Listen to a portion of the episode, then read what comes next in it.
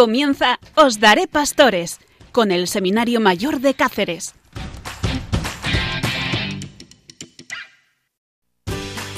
Os daré Pastores, un programa sobre la vida del seminario. Y hoy desde la diócesis de Coria Cáceres en el seminario San Pedro Apóstol y María Inmaculada.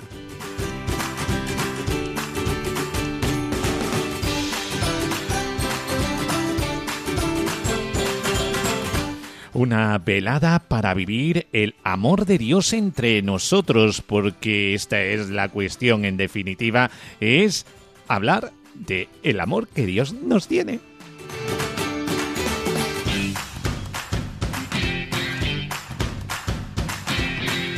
Una velada preciosa con una parrilla espectacular. Oración, vida de santos, noticias. Eh, tema protagonista hoy, el día de San José, eh, del próximo mes de marzo, eh, con una figura, la figura de San José. En el año de San José, canciones, testimonios vivos, reflexiones. si es que tenemos de todo, no te lo puedes perder.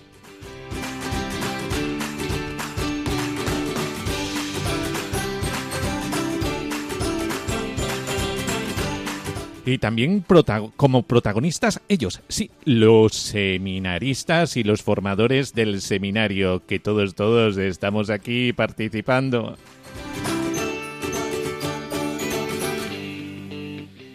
Comenzamos.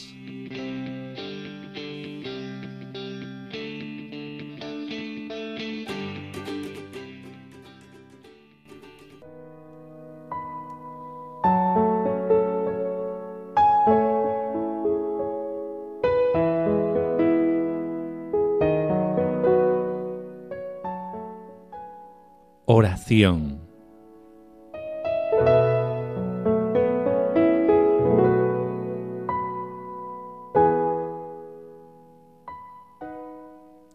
Dios Todopoderoso, te pedimos que envíes a tu pueblo los siervos que necesitan. Te damos gracias, Señor, por tu llamado del bautismo a ser tu pueblo. Te volvemos a responder con nuestro sí. Danos fidelidad por tu causa y por nuestra vocación. Renueve con entusiasmo a todos los que se dedican al servicio de su gente. Dar a nuestros jóvenes el deseo de dedicarse a este servicio en la vida del sacerdocio, ministro consagrado y laico. Llena sus corazones con tu espíritu de sabiduría, para que proclamen tu evangelio y den testimonio de tu presencia entre tu pueblo. Por Jesucristo nuestro Señor. Amén.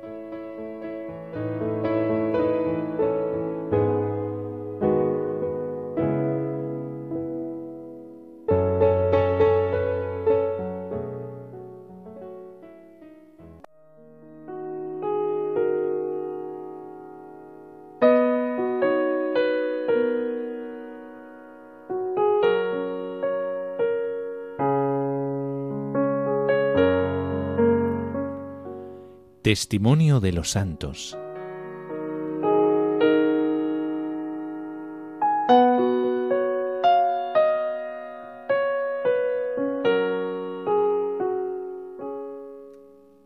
San Vicente de Paul nació el 24 de abril de 1581 en una pequeña casa rural en la región de Las Landas, en el suroeste de Francia hijo de Jean-Paul y Beltrán de fue el tercero de seis hermanos.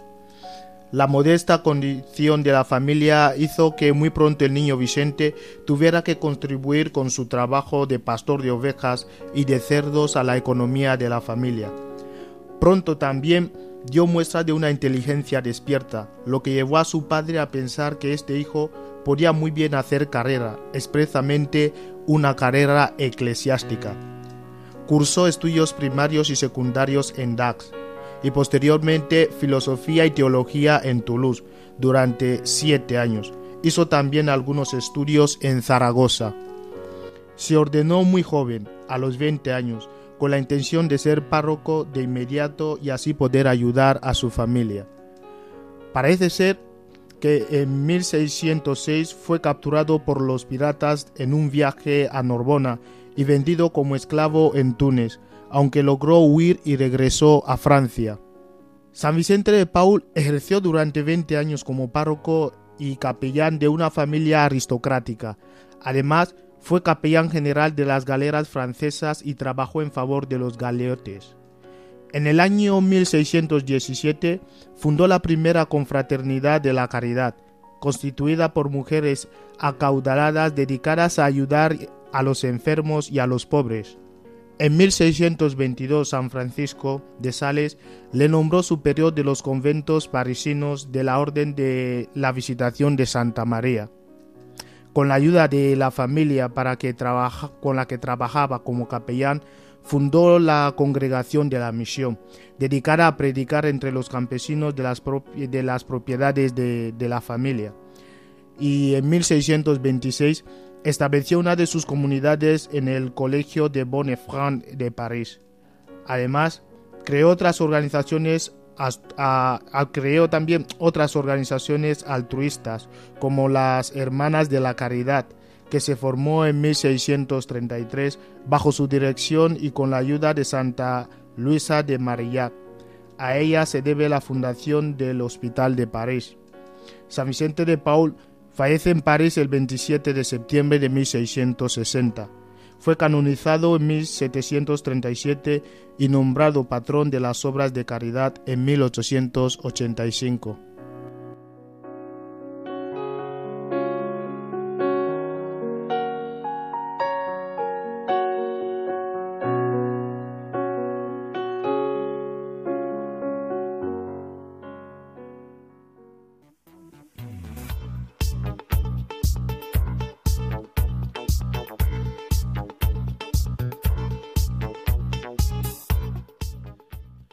Noticias.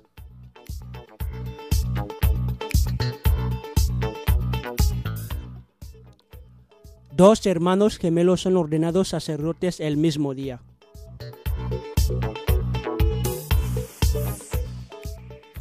A inicio de febrero, dos hermanos gemelos hicieron realidad su más grande sueño de la infancia al ser ordenados sacerdotes en el mismo día. Esto fue en la diócesis de Uganda.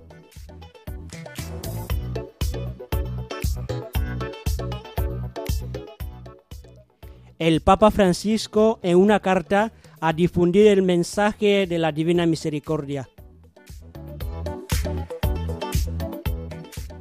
El Papa Francisco alentó a difundir en todo el mundo la devoción a la Divina Misericordia con ocasión del 90 aniversario de la primera revelación de Jesús a Santa Faustina Kowalska, que ocurrió el 22 de febrero de 1931 en la habitación de la religiosa en el convento de Plo, esto en Polonia.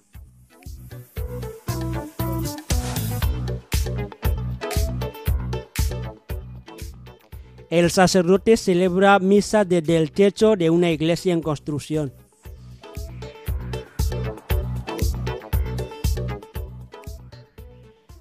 A raíz del incremento de casos de coronavirus en Perú, el gobierno decretó hace unas semanas un nuevo confinamiento que obligó a cerrar los templos en algunas regiones. Sin embargo, esto no impidió a un sacerdote celebrar la misa desde el techo de la iglesia en construcción.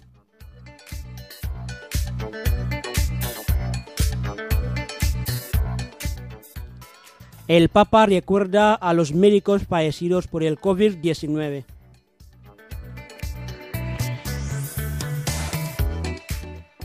El Papa Francisco expresó su gratitud por los médicos y operadores sanitarios que han arriesgado su vida hasta el punto de perderla durante la pandemia del COVID-19.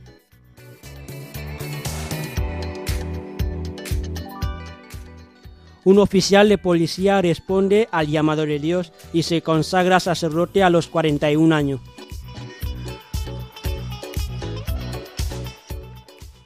El padre Anthony tenía todo lo que la vida podía dar. Un buen trabajo remunerado como oficial de policía y unos hermanos que lo aman, pero nada lograba llenar el vacío de su corazón hasta que fue ordenado sacerdote a, a la edad de 41 años.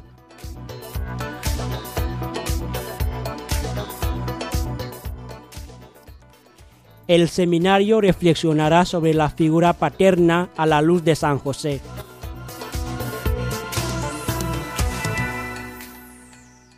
La Conferencia Episcopal de Colombia realizará el sábado 27 de febrero el seminario La figura del Padre a la luz de Patris Corde para reflexionar sobre la paternidad desde la imagen de San José.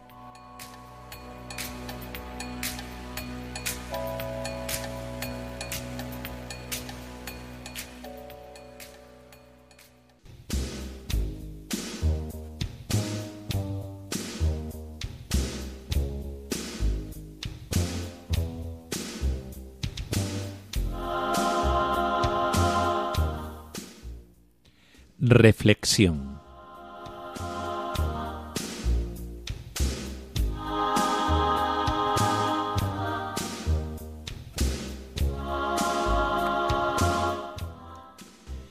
El Papa Francisco ha convocado un año santo en honor de San José, con ocasión cuando se cumplen 150 años en que fue proclamado patrono de la Iglesia Universal por el Papa Noveno. Y el Papa Francisco entrega a la Iglesia una carta apostólica titulada Patris Corde, con corazón de Padre. El título ya es bonito y dice mucho de la figura de San José. Un corazón de Padre es el de una persona que ama, es dulce, preocupado, protector, fuerte, ejemplo, punto de referencia. Describe en primer lugar lo que se sabe de San José según los Evangelios. Siempre hemos dicho que de San José conocemos poco, pero visto todo ello en su conjunto resulta bastante. Eso sí, su vida está siempre en referencia a Jesús y a María, sin palabras y en obediencia a Dios y en dedicación a su Hijo. Padre amado, pero no es de San José un padre al uso de autoridad y mando, sino de servicio y entrega. Con palabras de San Pío VI, Pablo VI, dice Francisco de San José que hizo de su vida, por medio de su autoridad, un don total de sí mismo, de su vida, de su trabajo, al haber convertido su vocación humana de amor doméstico en la oblación sobrehumana de sí mismo. Padre amado, por Dios Padre sobre todo, por la Iglesia y por cada uno de los cristianos. San José es un Padre amado, Padre en la ternura. Vio Jesús la ternura de Dios en José, y esa ternura muestra cómo Dios actúa en el mundo y en los demás a través nuestro, a pesar de la debilidad y de la fragilidad. Así debía sentirse San José, débil, frágil, incapaz de cumplir aquella gran tarea que Dios le había encomendado. Padre en la obediencia. Es aquí donde viene la descripción de los sueños en los que Dios entra en relación con San José. Los sueños son la lengua profunda del hablar de Dios, como dice el himno. Y San José cumple la voluntad de Dios con obediencia, una obediencia ejemplar que el Papa comenta que es una obediencia con la que supera su drama sin cuestionar las dificultades, sin vacilar, pronunciando en cada momento su fiat a Dios. Tal fue la calidad de la obediencia que Jesús aprendió humanamente de San José, la aceptación de la voluntad de Dios. Padre en la acogida. ¿Qué acoge San José? Primero la voluntad de Dios ante la que nos se resigna, sino que gracias al don de fortaleza se convierte en el protagonista de la historia del Hijo de Dios. acoge la palabra de Dios que llega en él a través de los sueños, y acoge a la persona de Jesús, y acoge a María sin miedo, como Dios le pide. Padre trabajador, San José, como bien saben, fue proclamado patrono del trabajo ya en el 1955, cuando Pío XII instituyó esta fiesta litúrgica el 1 de mayo. El Santo Padre nos propone como ejemplo a imitar y a vivir San José en relación con el trabajo, con estas tres ideas. Entender el trabajo como participación en la obra de la salvación. Entender el trabajo como ocasión de realización de uno mismo y como colaboración con Dios en la obra de la creación. Tal es, entiende el Papa, según el sentir de la Iglesia, la importancia del trabajo, que el mismo Dios ha hecho carne, no desdeñó el trabajo.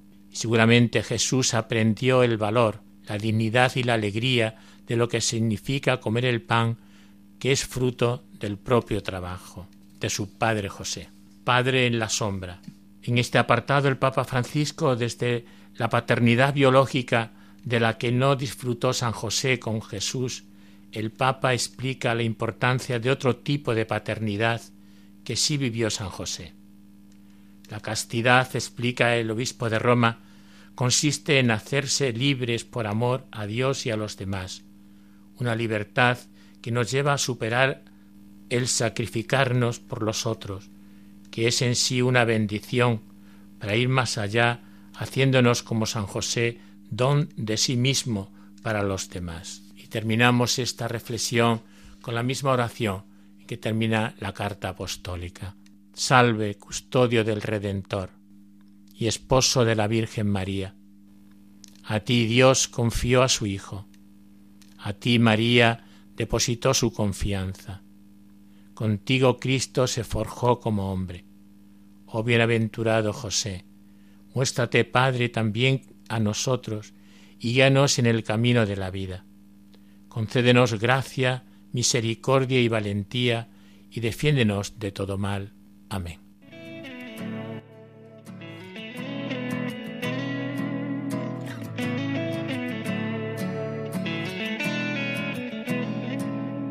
Le abriste tus brazos y tu corazón. Afianzaste sus pasos, confiaste en Dios, tomando su mano, lo viste crecer, fuiste su padre del oh buen San José, fuiste su padre del alma, oh buen San José.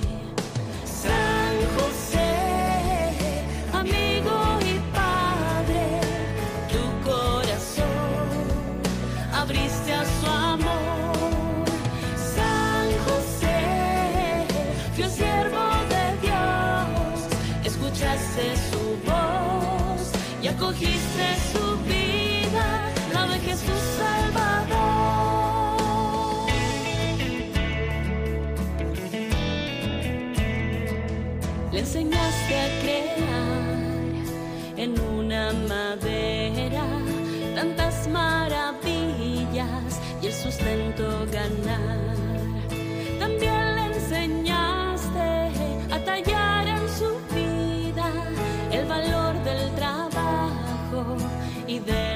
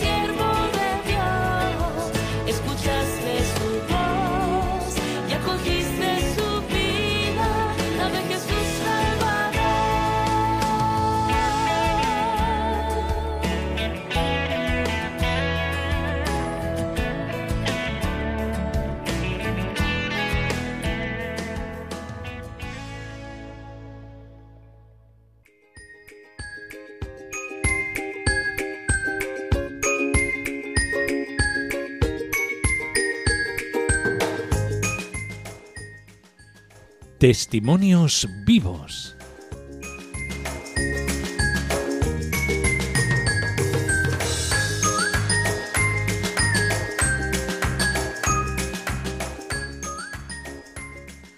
Comentamos hoy el testimonio de Mercedes, donde nos cuenta cómo su marido Juan ha apoyado siempre la vocación de su hijo.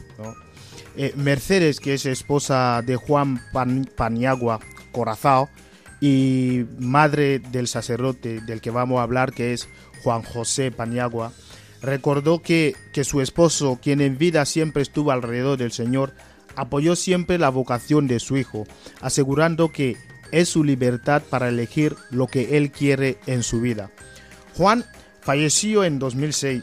Era hermano del expresidente peruano Valentín Paniagua Corazao, entre sus otros hermanos, ¿no?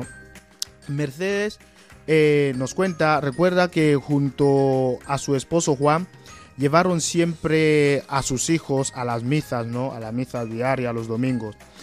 Para Juan, el padre de los chicos, su jefe era Dios. Él decide todo. Recordó por lo que él se dedicó a educar en la fe y en la generosidad a sus hijos, al tiempo que les compraba libros sobre la Biblia, la vida de los santos y de Jesús. Mercedes aseguró que cuando su pequeño hijo Juan José hizo su primera comunión, la hizo con mucha devoción. Siempre tuvo esa linda cercanía con el Señor.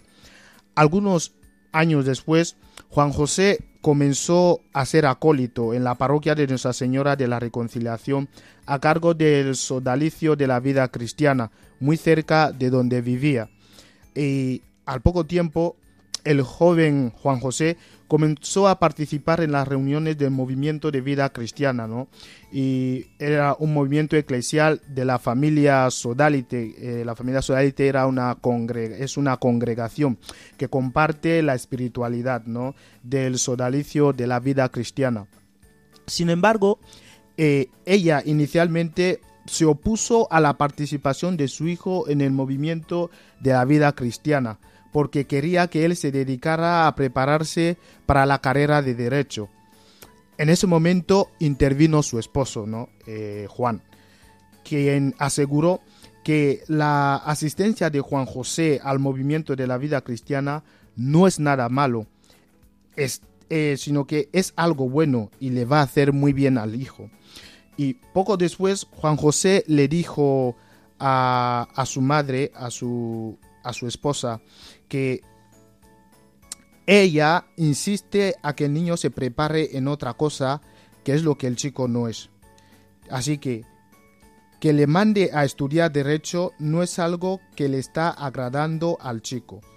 Entonces, a pesar de que Mercedes le pidió que estudie una carrera y lo piense un poco más, su hijo siempre fue de las personas que tuvo las cosas bien claras desde chiquito. Él siempre supo lo que quiso. Eh, entonces dijo a su madre, ¿no? Juan José, mamá, quiero ser sacerdote y para ser sacerdote necesito estudiar filosofía y teología le indicó Juan José a su madre, indicándole que si le pedía que estudie derecho antes de ser sacerdote, es como si dijera que quiero ser médico y tú me respondas no, estudia primero derecho y después estudia medicina.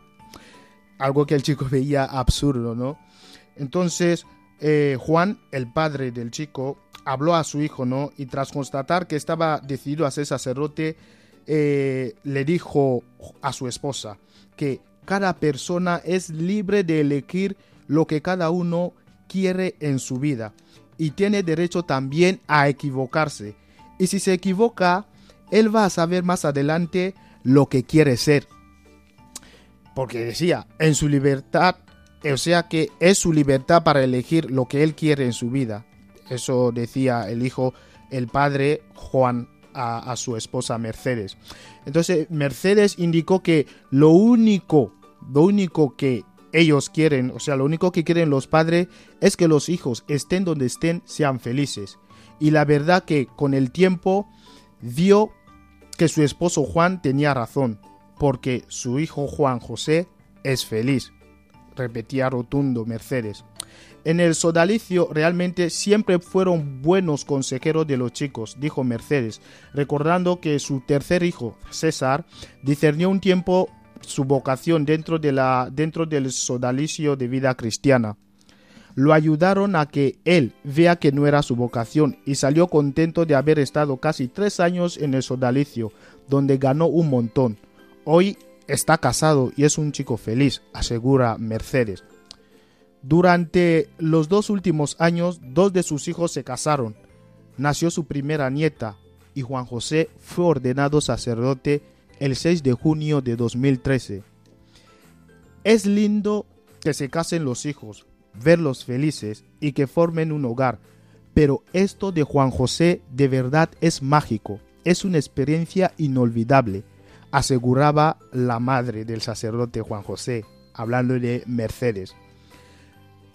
Ella decía, no puedo más que agradecer a Dios por todo eso. La madre del padre Juan José Paniagua recordó que le advertían de que perdería a su hijo, pero ella siente que siempre lo ha tenido cerca, pues ella misma decía, a mí nunca me lo apartaron, y creo que al resto tampoco. Ha pasado el tiempo y veo que mi hijo Sodalite es el que está más pendiente de uno, incluso de sus hermanos. Nunca he sentido un adiós con mi hijo y lo comparto con todo el mundo, pues eso es muy lindo, señalaba Mercedes. Mercedes recordó que en los momentos de mayor dureza de la enfermedad de su esposo Juan, recibió el apoyo cercano de, de su hijo sacerdote. Todo lo que hacía decía Mercedes que se lo debía a Dios. Ella repetía rotundo, yo siempre le pido al Señor que Juan José sea un buen sacerdote, que se dé con todo a los demás, cada vez sea más bueno, dijo, y está segura de que el Padre del sacerdote, hablando de Juan, desde el cielo, va a ayudar que sea así, que Juan José agrade ese espíritu de ayudar a los demás.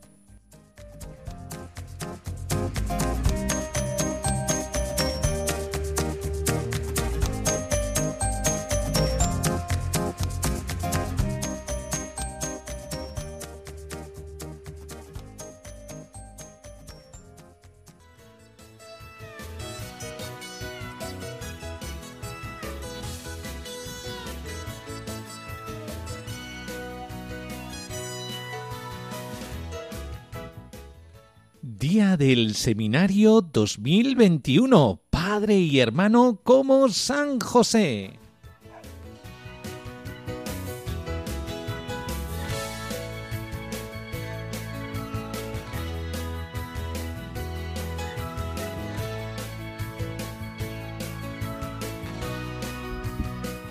Sí, sí, sí, los seminarios y los seminaristas están de enhorabuena, pues aquel que es su discreto patrón San José ha tomado, si cabe, mayor protagonismo desde el 8 de diciembre del 2020, al declarar nuestro Santo Padre el año de San José. Ese día de la Inmaculada se cumplían 150 años desde que el Beato Pío IX proclamara a San José como patrón de la Iglesia Católica y con este gesto el Papa Francisco ha querido perpetuar esta dedicación de la Iglesia a la custodia de San José. El lema elegido para la campaña del seminario de este año, Padre y Hermano como San José, quiere reflejar cómo los sacerdotes, forjados en la escuela de Nazaret, bajo el cuidado de San José y la mano providente de Dios, son enviados a cuidar la vida de cada persona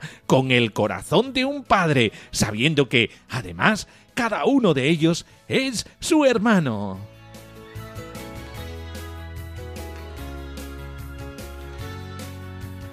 Una iglesia custodiada. Podríamos preguntarnos por qué se le confía a San José esta misión, a lo que San Juan Pablo II nos contesta que, al igual que cuidó amorosamente a María y se dedicó con gozoso empeño a la educación de Jesucristo, también custodia y protege su cuerpo místico, la iglesia, de la que la Virgen Santa es figura y modelo. Dios puso en sus manos a María y a Jesús, dándole la misión de cuidarlos y protegerlos, la misión de dar la vida por ellos. Esta misión de José no se agotó ahí, sino que la Iglesia se pone en sus manos como cuerpo de Cristo para seguir siendo protegida por él.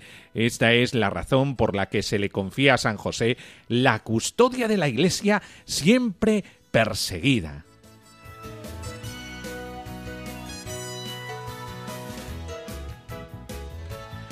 Que sí, que San José es patrón del seminario.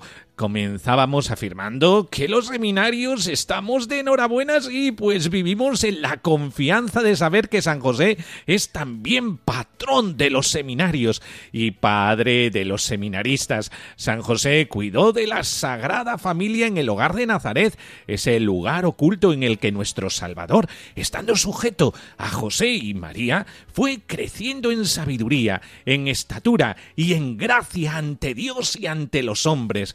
Eh, cada seminario, a semejanza del hogar de Nazaret, quiere ser ese lugar donde se cuide y haga crecer el don de Dios, pues eh, como nos recuerda la ratio fundamentalis, la nueva, el don de la vocación al presbiterado ha sido sembrado por Dios en el corazón de algunos hombres y exige a la Iglesia proponer un serio camino de formación, como ha recordado el Papa Francisco. Se trata de custodiar y cultivar las vocaciones para que den frutos maduros.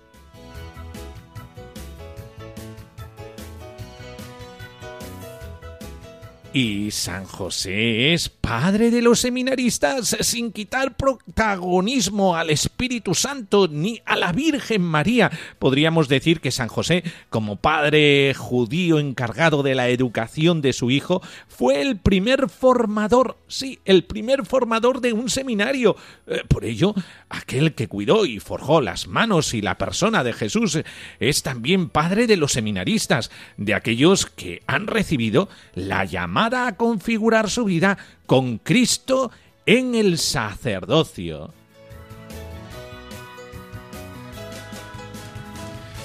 Y es que los que son llamados están llamados a custodiar a los demás.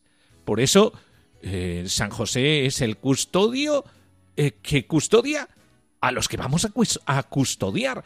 E- e- esa llamada suele llevar consigo una invitación. Vende lo que tienes, dáselo a los pobres, así tendrás un tesoro en el cielo. Y luego ven y sígueme. Eh, Marcos 10, 21. Se nos invita al desprendimiento del ambiente de origen del trabajo habitual, de los afectos más queridos, desprendernos de todo, para que nada nos lastre en el seguimiento de Jesús. La persona eh, que es llamada a seguir a Cristo se queda a la intemperie, desprotegido, eh, sin seguridades tangibles. Se le pide un paso en la fe, un fiarse a ciegas de Dios. ¿No es entonces el momento de sucumbir a la tentación de echarse atrás o de hacer oídos sordos a la llamada, sino que es el momento adecuado para descubrir o redescubrir la la providencia paterna de Dios, el ciento por uno prometido, la belleza de dejarse hacer, los caminos sorprendentes de Dios, la voz dulce del buen pastor.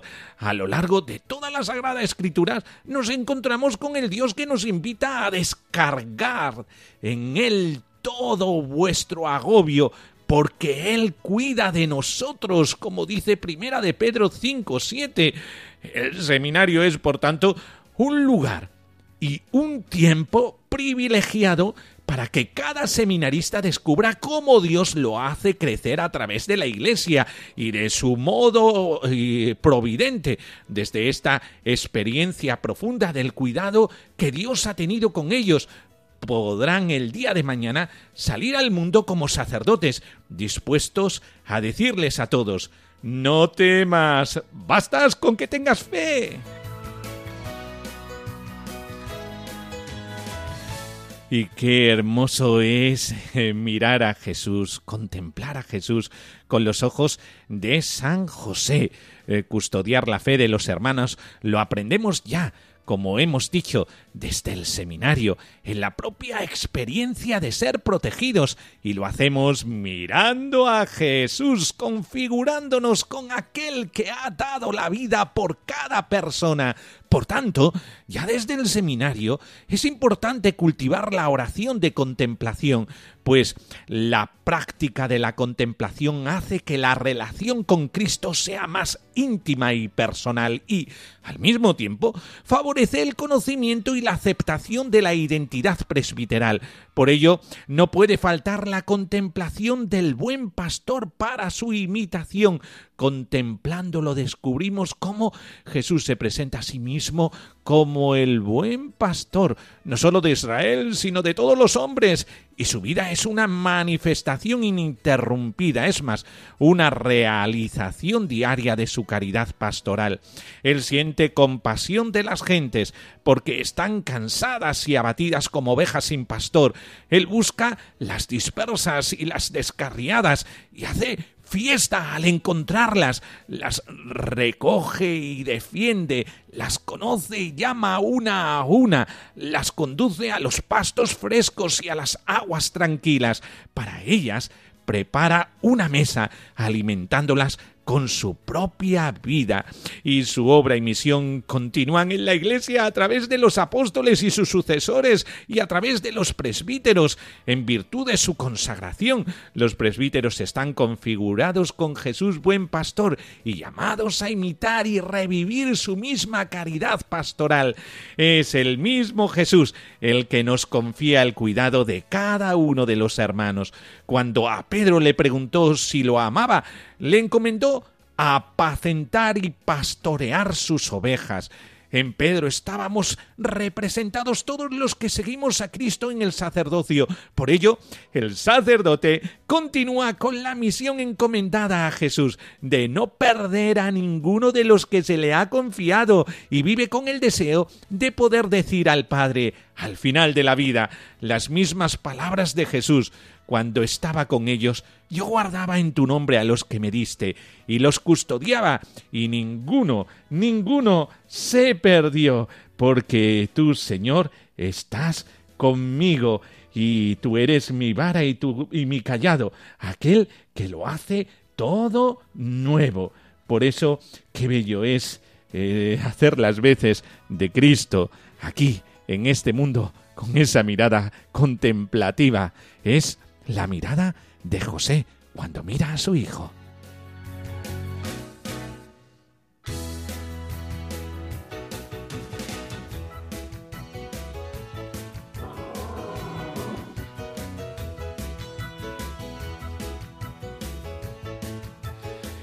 Siempre hay una tentación, la de desentendernos del hermano. En el lado opuesto a esta caridad con los hermanos, nos encontramos con el testimonio bíblico de Caín.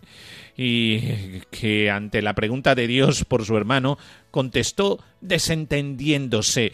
¿Soy yo el guardián de mi hermano acaso? El Papa Francisco nos invita en Fratelli Tutti a estar atentos a estas respuestas en nosotros mismos, pues nos hace faltar reconocer la tentación que nos circunda de desentendernos de los demás, especialmente de los más débiles y necesitados. Fácilmente nos acostumbramos a mirar para el costado, a pasar del lado, a ignorar las situaciones hasta que éstas nos golpean directamente. Se nos olvida que la existencia de cada uno de nosotros está ligada a la de los demás.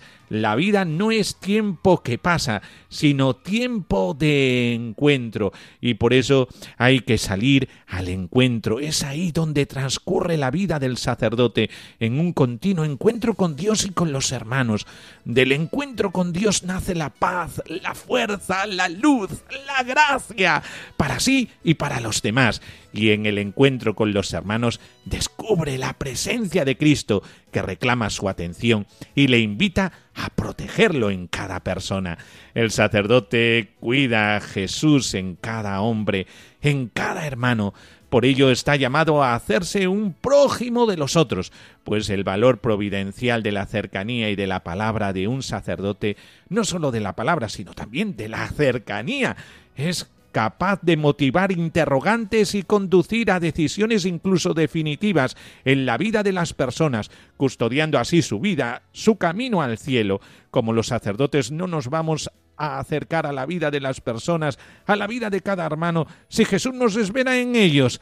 Eh, claro, tenemos que acercarnos a cada hermano, como lo hizo Jesús, porque configurados en Cristo, en sus ojos miramos a los demás.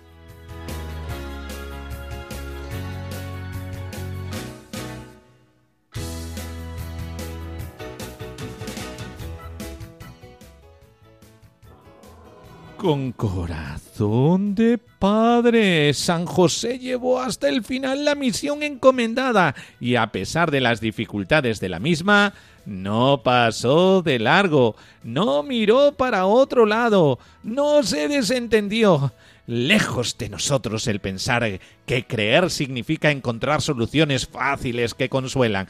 En este camino de custodiar a los hermanos, San José nos invita a acoger a los demás sin exclusiones, tal como son, con frecuencia por los débiles, porque Dios elige lo que es débil, es Padre de los huérfanos y defensor de las viudas, y nos ordena amar al extranjero.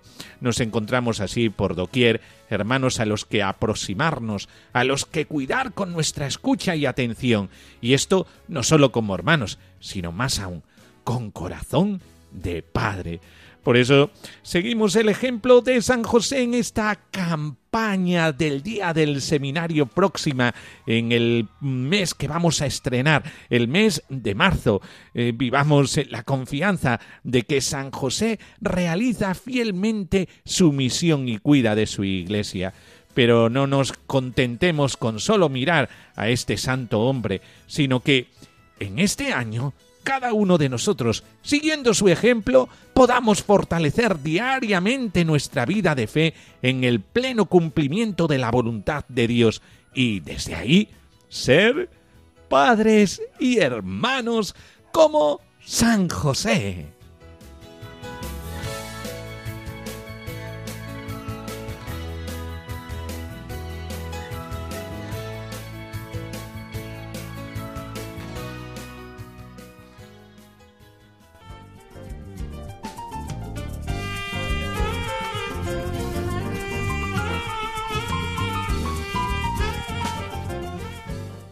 Testimonios de seminaristas.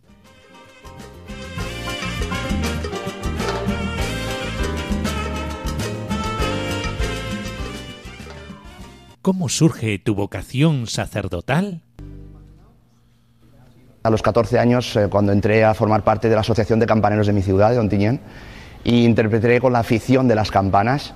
Y tiene, yo diría que es muy curioso el hecho porque me pasé toda mi juventud llamando a la gente, dedicado al tiempo a la iglesia, y al final el llamado fui yo. Yo era monaguillo ent- entonces en la parroquia y fui implicándome tanto, tanto a la parroquia que a- al final eh, lo que hacía en la parroquia no me era suficiente. y ya en tiempos de la universidad pues pues surgió esa idea ¿no? de que el Señor me podía, me podía llamar a ser sacerdote. Unas circunstancias muy difíciles y muy trágicas de mi vida, eh, perdí esa poca fe que tenía, me aparté de la iglesia, me aparté de los sacramentos. Entonces yo empecé a ir a, a los grupos del colegio, en los escolapios, a los grupos Sineni cuando tenía aproximadamente 15 años, una cosa así.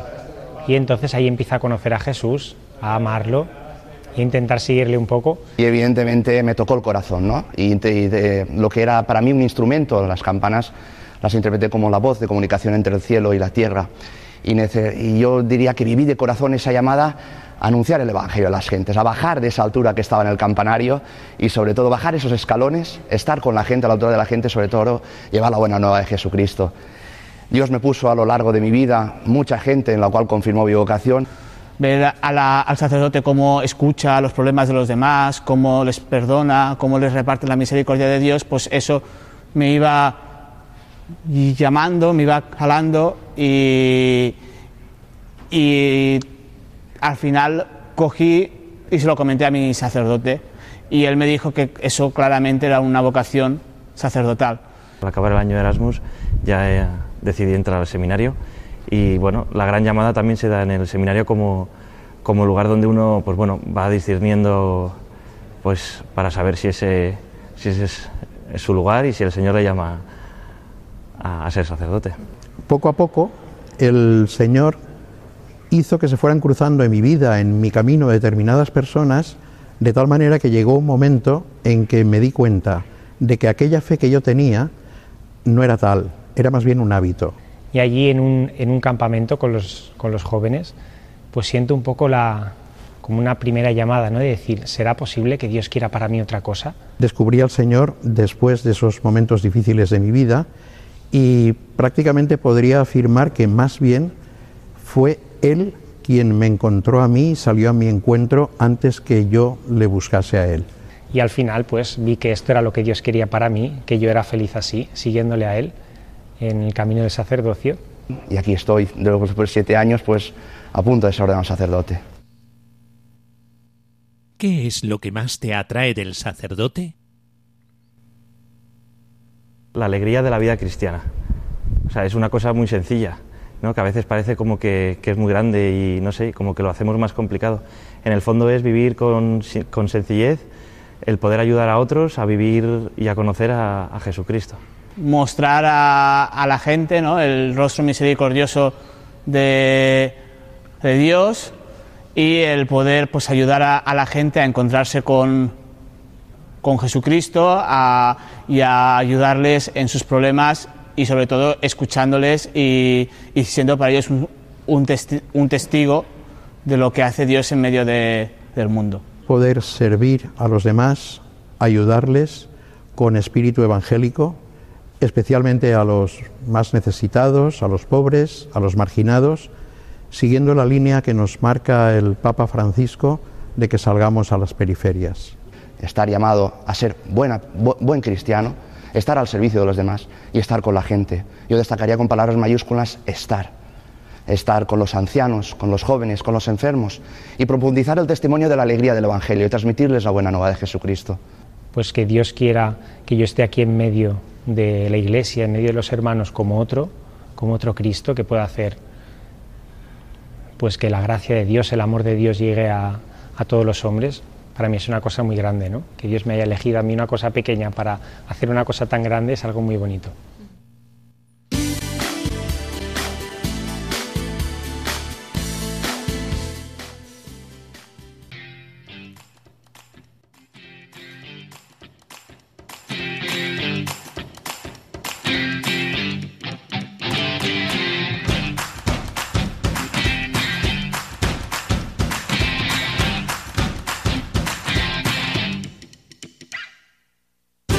Bueno, pues sin más, nos despedimos de esta velada tan maravillosa que hemos pasado con vosotros. Y es que qué bien se está contigo.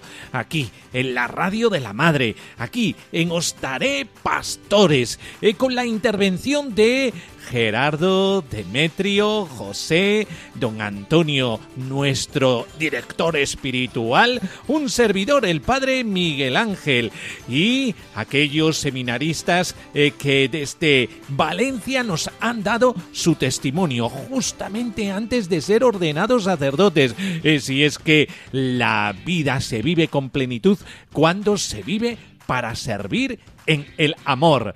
Y nos despedimos, cómo no, con la bendición, la bendición de Dios Todopoderoso, Padre, Hijo y Espíritu Santo, descienda sobre vosotros. Amén. Pues hasta el próximo día aquí en Os Daré Pastores.